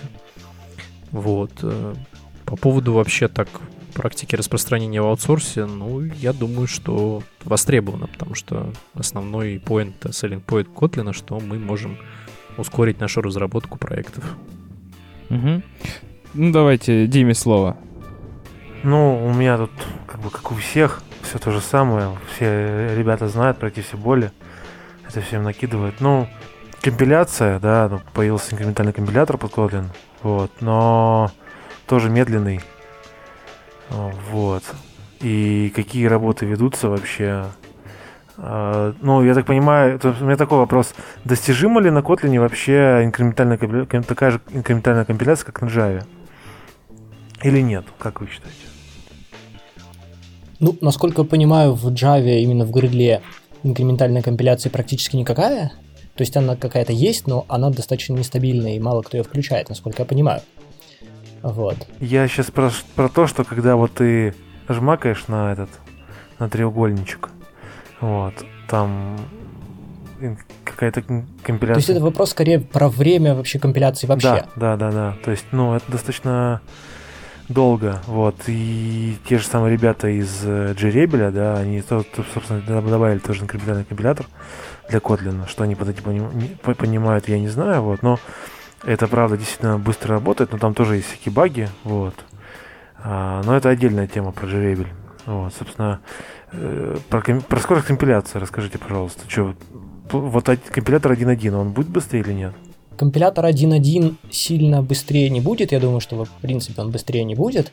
Вот, поскольку э, мы не оптимизировали конкретно сильно время компиляции. Вот, мы скорее сосредоточились больше на фичах языка. Вот. Э, вполне возможно, что после релиза 1.0 у нас, э, 1.1 у нас будет некоторое время, когда мы посвятим э, именно оптимизациям. То есть мы периодически совершаем некоторые набеги на компилятор с целью э, увеличить время компиляции. Вот. Уменьшить время компиляции. Уменьшить время компиляции, да. Э, и периодически набеги на, собственно, Э, инкрементальную компиляцию, чтобы улучшить, но она сейчас у нас э, уже в таком более-менее неплохом состоянии работает для э, одномодульных проектов, для многомодульных проектов у нас именно в гридле. э, я сейчас говорю, есть там некоторые тонкости. Вот, по поводу, в принципе, компиляции, э, прямо сейчас... На самом деле, наверное, я лучше могу про это рассказать. Ага, давай. На самом деле, внутри мы планируем некоторые рефакторинги, э, грубо говоря, вообще того, как у нас работает компилятор. В частности, мы там пытаемся завести свой внутренний, внутренний internal representation и вот какого-то такого рода вещи. И все это будет. Просто вот в 1.1 мы фичи пилили, а в скором времени будем заниматься уже просто оптимизациями всеми. Примерно так. Сделать, чтобы работало, сделать, сделать чтобы работало хорошо, да, потом уже быстро. Тут, кстати, спрашивают, тут тоже хороший вопрос, но, конечно же, я знаю, что вы не ответите на него, но я его задам все равно. А когда будет релиз 1.1? Скоро. Вот, я и ожидал, да. То есть, то есть достаточно, достаточно скоро, пока мы не можем назвать дату, поскольку э, очевидно, что если мы ее назовем, вот, э, ее все запомнят. Вот, нам пока не хочется, чтобы все запоминали, поскольку если у нас случится какая-то катастрофа, чтобы мы могли что-то подкорректировать, но на самом деле в достаточно бли... ближнем будущем. Нет, на самом деле можно даже сказать, что будет в первом квартале 2017 года. Да, если точнее. Да. Вот у нас сейчас вскоре соберется М04. Мы его публикуем то ли, ну, условно говоря, в течение нескольких дней. А Ну, теперь я по поводу боль. своей... А, ты еще, у тебя А, еще боли остались? Да, есть еще боль, да, это капт. Давай. Вот, но, собственно, я-то проблему решил. Просто вот, например, у нас в чатике тут есть Вова Миронов, вот он проблему-то не решил для себя, да. А, и проблема решилась с каптом у меня как? Просто его выкинул, и все... Даггер у меня работает э, весь на Java, вот, просто он уже проходится по котлиновским классам. Вот. Ну, то есть у меня не есть проект на Котлине. То есть только кусочки определенные. Вот. И, собственно, без капта живу. Отлично. Частично Но- связано с моей болью. вот да, вот кап на самом деле это такая интересная штука, которая замедляет тоже компиляцию. Про кап на самом деле какая история? Сначала, когда захотелось поддержать annotation processing, на самом деле захотелось сначала поддержать Dagger, поскольку Dagger фактически самое популярное средство, самая популярная, вернее, библиотека вообще э, с annotation процессингом, особенно в андроиде. Все его используют, и все хотят использовать ее в Kotlin тоже. Вот, поэтому мы думали-думали, что сделать. Вот, э, были на самом деле сначала вообще безумные идеи, например, сделать свой Dagger, или адаптировать Dagger, форкнуть Dagger и написать его для Kotlin свой. Вот, но, к счастью, мы отказались от этой идеи, вот, и придумали какой-то способ подсовывать Джаваку э, наши классы. Вот.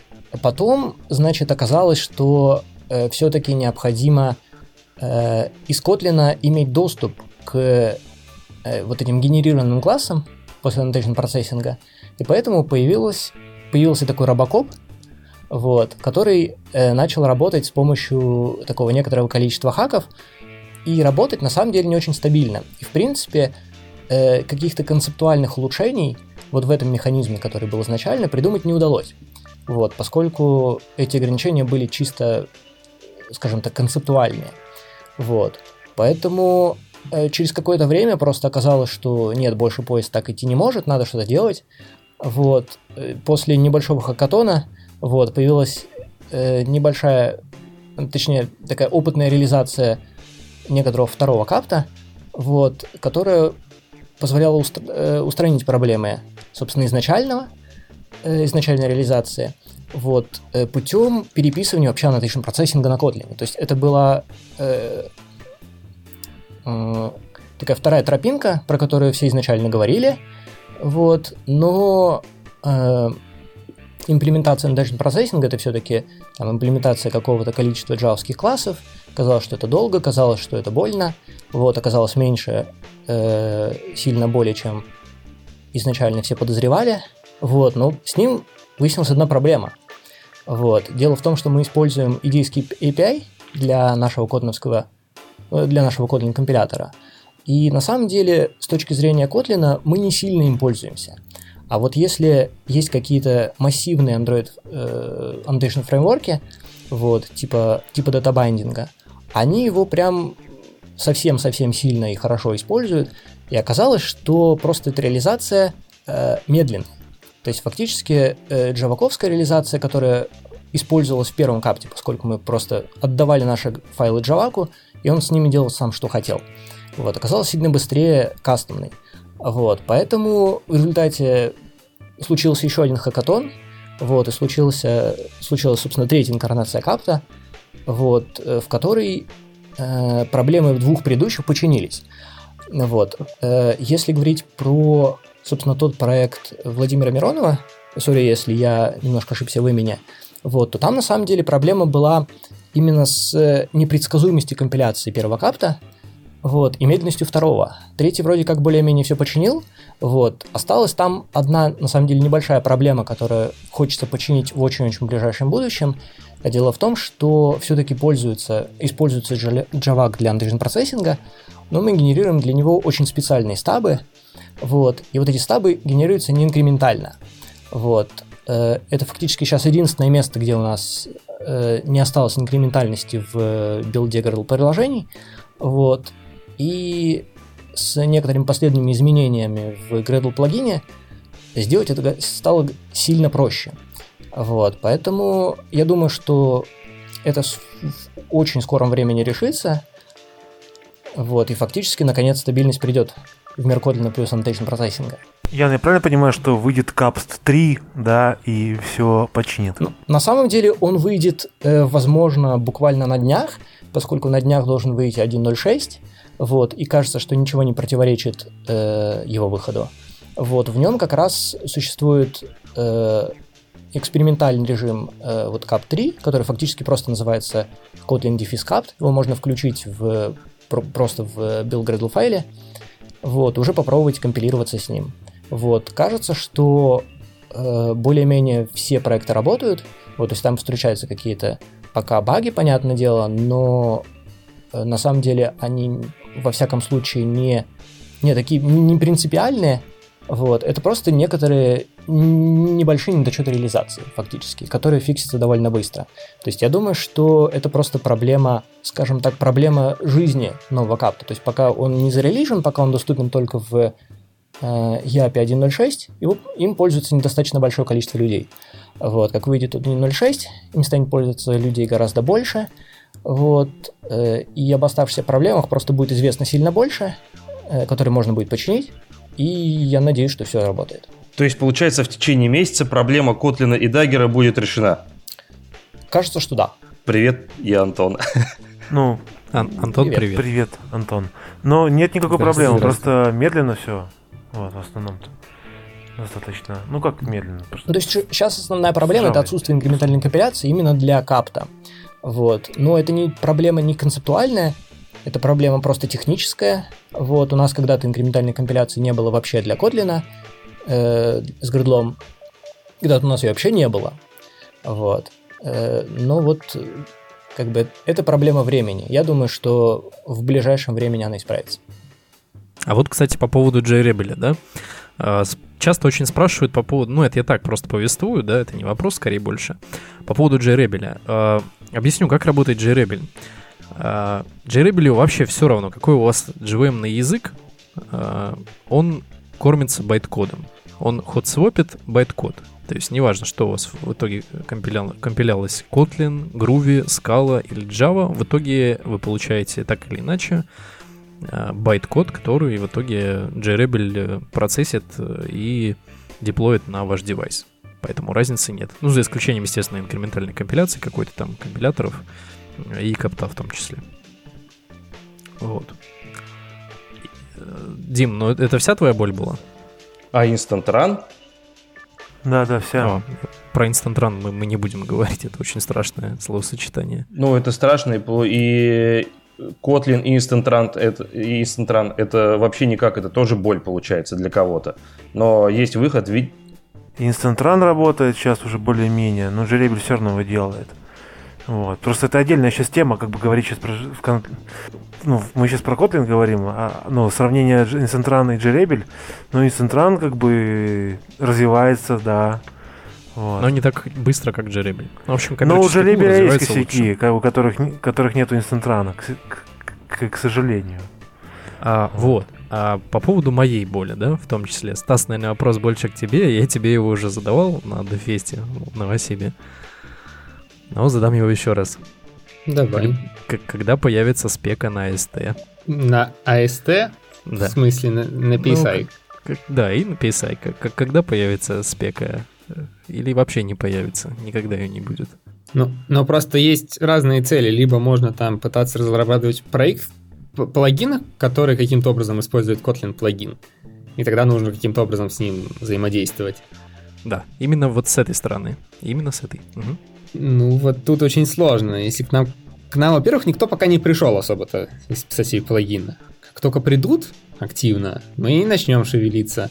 Из Java комьюнити уже очень много пришло. Чисто, я поговорю про, про классическую Java. Там прям боли вообще страшные у людей. Хотят сделать э, что-то с э, Kotlin плагином, но пока не могут. Ну, строго говоря, в принципе, могут, ну, в смысле, могут попробовать взять просто наш, наши сорцы и на них что-то с ними интеропиться.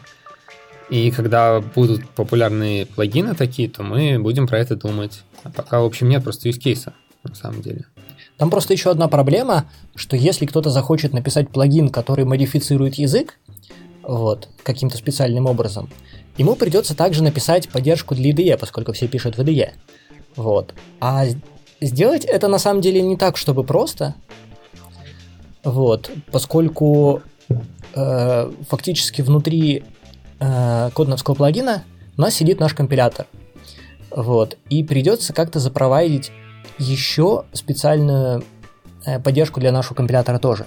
Не то чтобы это было сильно нереально, вот, просто это какое-то количество работы, и необходима очень веская причина, чтобы всю эту работу проделать.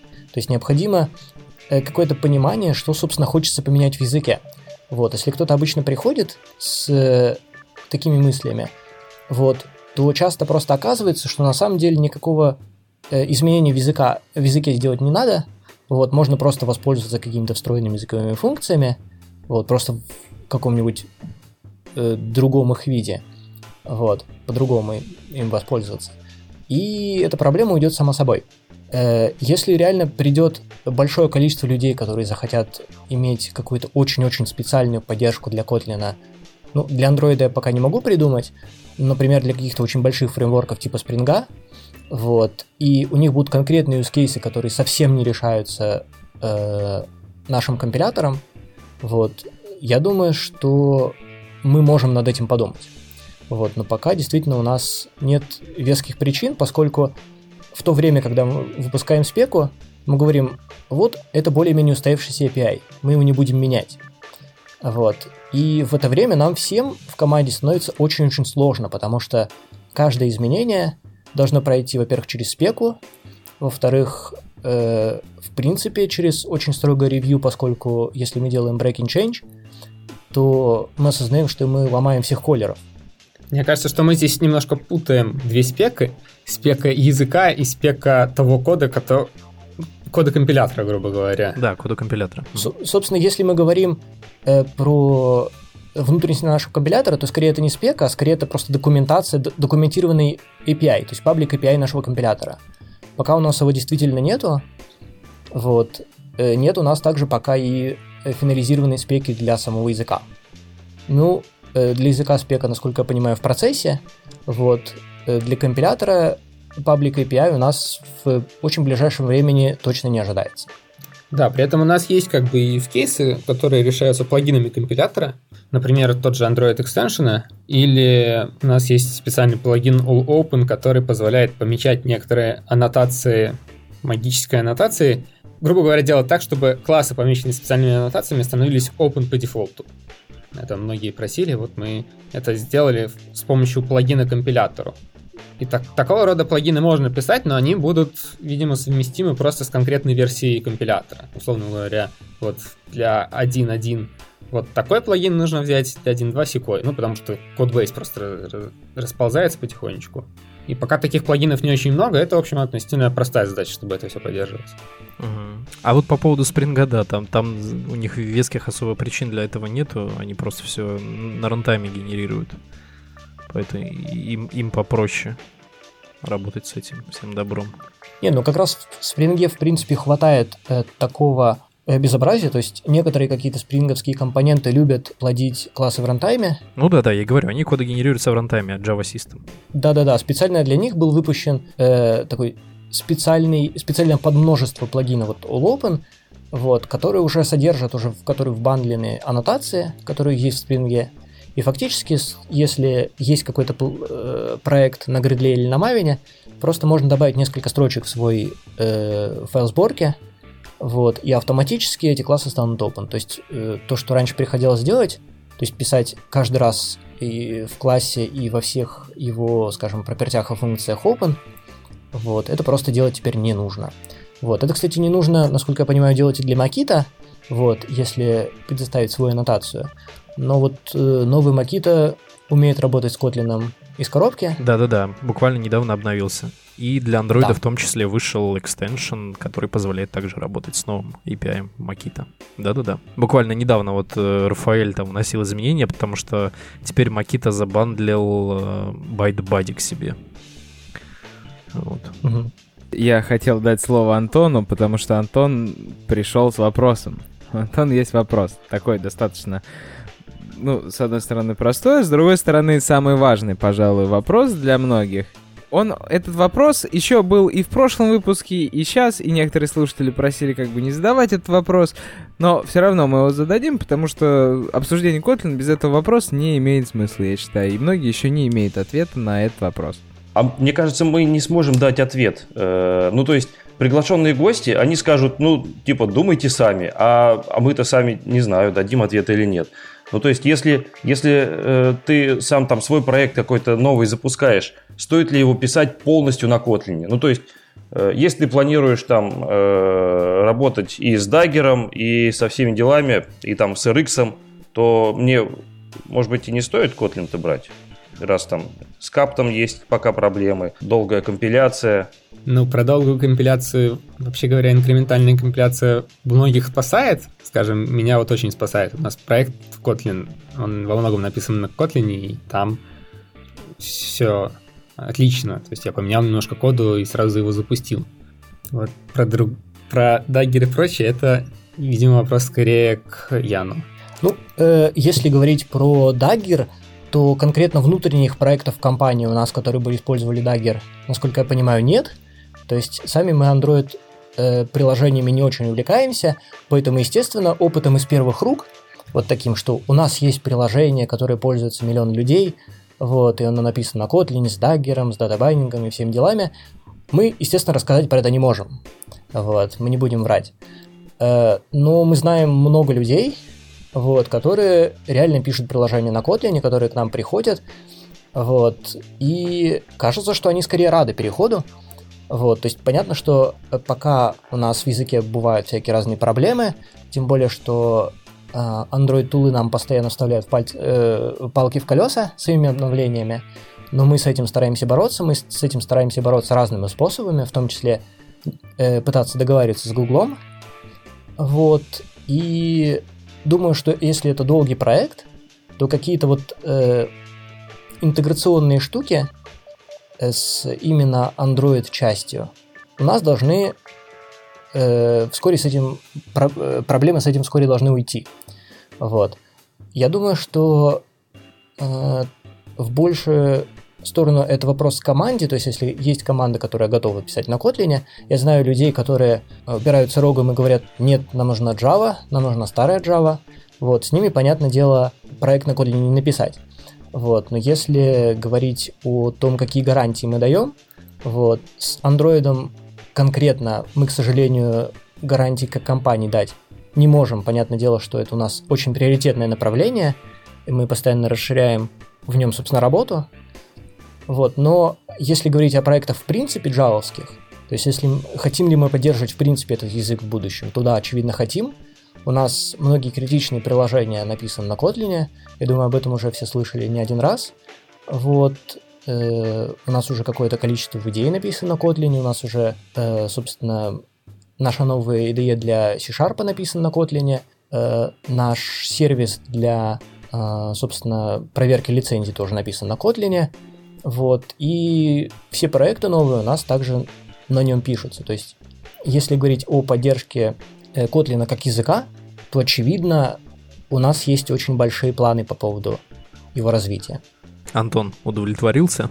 Ну, слушай, ну это ж то, как, как, как я и говорил. Решайте сами. Выбирайте, Kotlin или Dagger. Ну, Но как ты хотел еще, тебе, тебе скажут или прям яро используй, или яро не используй. Понятное дело, что, что вот прям так в абсолюте да, сказать мы... нельзя. Конечно, мы конечно. не будем никого заставлять, не можем никого заставлять. То есть, если люди реально довольны Java и хотят э, на ней писать, да. Вот. Э, проблема в том, что мы недовольны Java, и мы писать на Java не очень хотим. Вот. Поэтому, собственно, мы сделали свой новый язык. Языков разных много. Возможно, есть люди, которые очень нравится писать Android-приложение на, например, Groovy или вдруг на скале. Почему бы нет? То есть мы вполне рады, и мы приветствуем здоровую конкуренцию. Вот. Со своей стороны мы можем только развивать э, Kotlin, вот, и желать вам его использовать.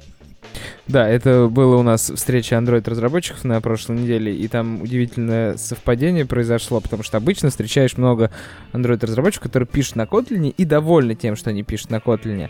А это был человек, который был абсолютно недоволен тем, что у него постоянно проблемы компиляции, какие-то баги, которые как раз связаны с каптой, он лезет там, разбирается и вам сабмитит постоянно. И прям он более того высказывал чуть ли не со слезами на глазах, как ему было тяжело, и как производительность его труда падает.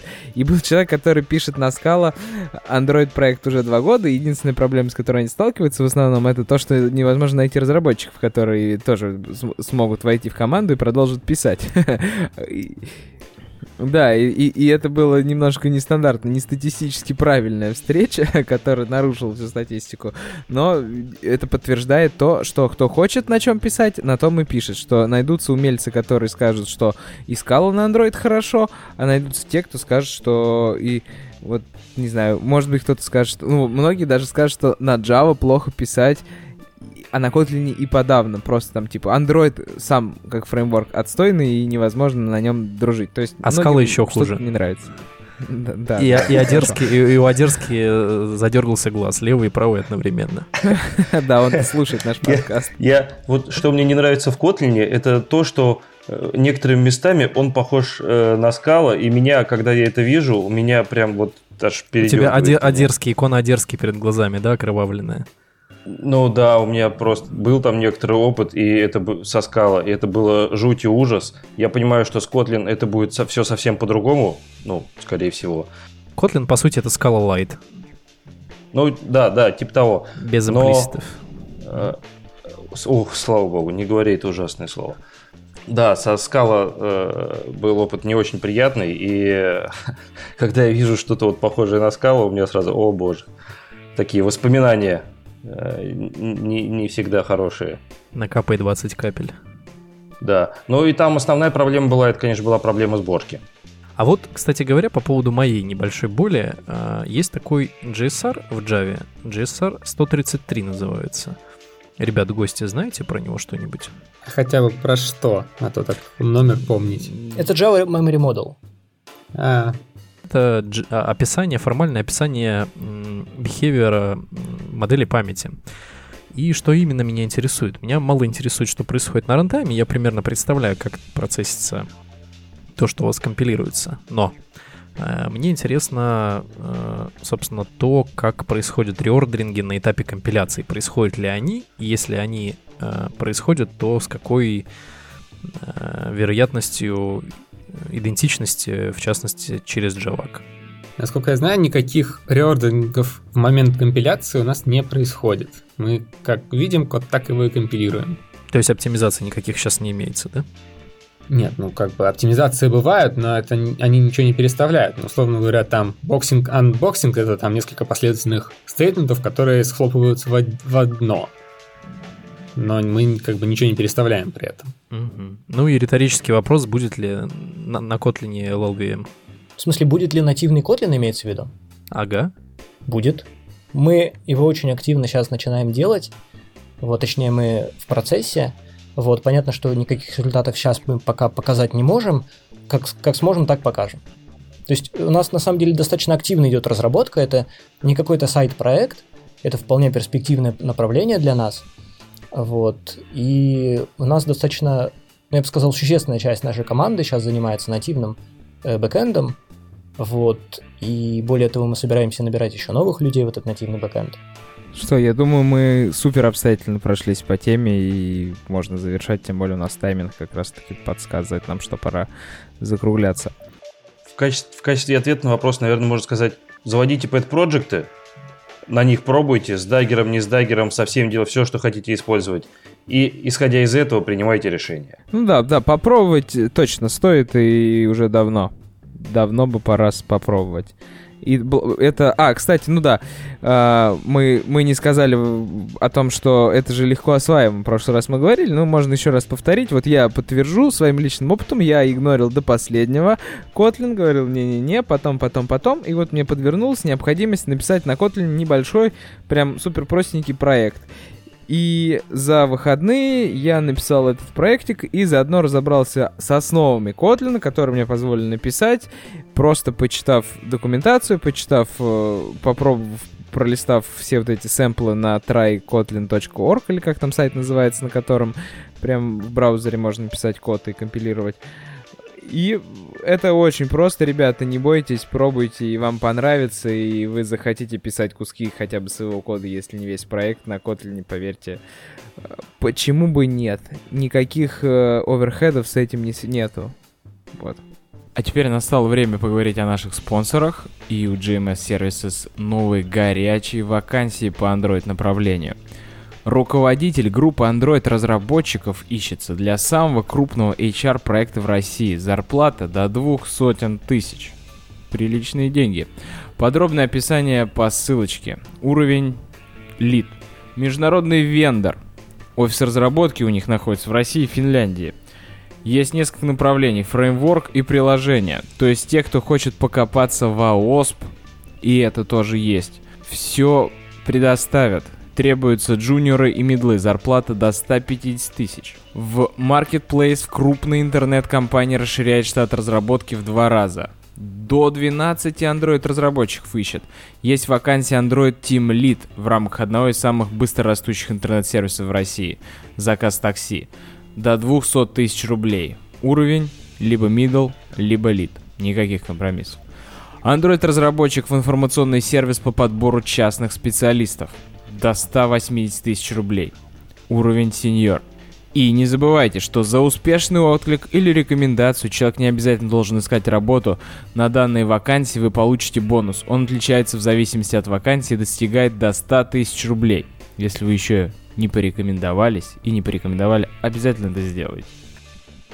За сим, за сим мы попрощаемся со всеми. Спасибо, Стас, спасибо, Ян, что пришли. Антон, Саша, Дима, тоже вам спасибо. Хорошего вечера и слушателям респект за то, что слушали нас в прямом эфире и за то, что теперь услышите в своих наушниках ремастеренную версию, которую Саша своим трудом произведет для вас. Спасибо всем. Всем пока. Всем спасибо. Пока. Пока. Спасибо.